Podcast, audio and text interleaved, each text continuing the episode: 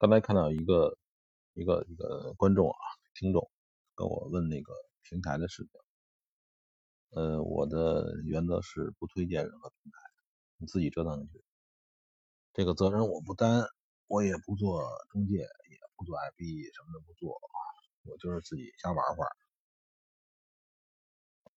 所以呢，这个如果说找这种平台还用别人推荐，那你别玩了，就这么简单。嗯，这十月几号了？现在这个美国大选等于还没落听。所以那个黄金这个东西呢，还是盯着的，它往上暴涨你就买。嗯，还在上升期，很简单。然后黄金就这样，然后这个非美的货币还是涨，前面也说了很多次，还是没变化。不过最近发现那个比特币涨得很凶，涨到两万了。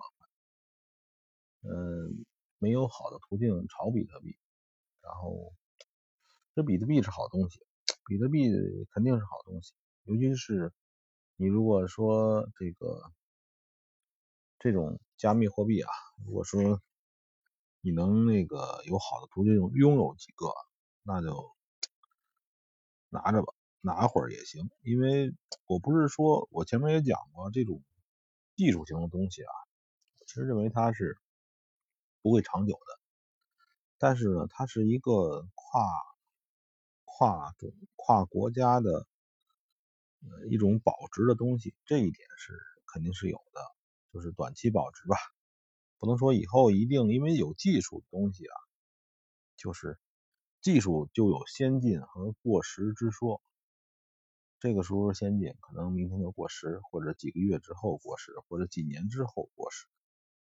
总之呢，这个你想作为长久的这种保存是不行的。但是现在这个乱世之秋，多事之秋，所以大家追捧到它到两万美金也不为过。甚至到十万美金一个比特币也不为过，这个没有什么没什么新鲜。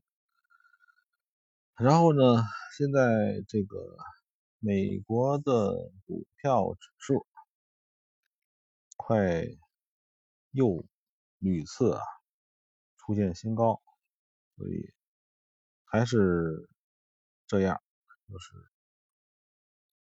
呃，美国那个股市不是他要剔除一，不是前不久传说还是怎么样，把一些中国的这个中国概念的股票剔除吗？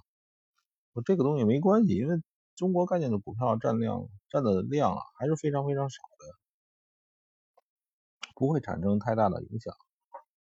所以呢，影响也是极小极小的。所以美国的这个股票的相关的指数呢，还是买入，没什么新鲜。然后今天呢，一个朋友说，那个他做国内银行的里边的那些外汇啊，还有什么黄金，所谓的账户黄金，哎呀，什么之类的，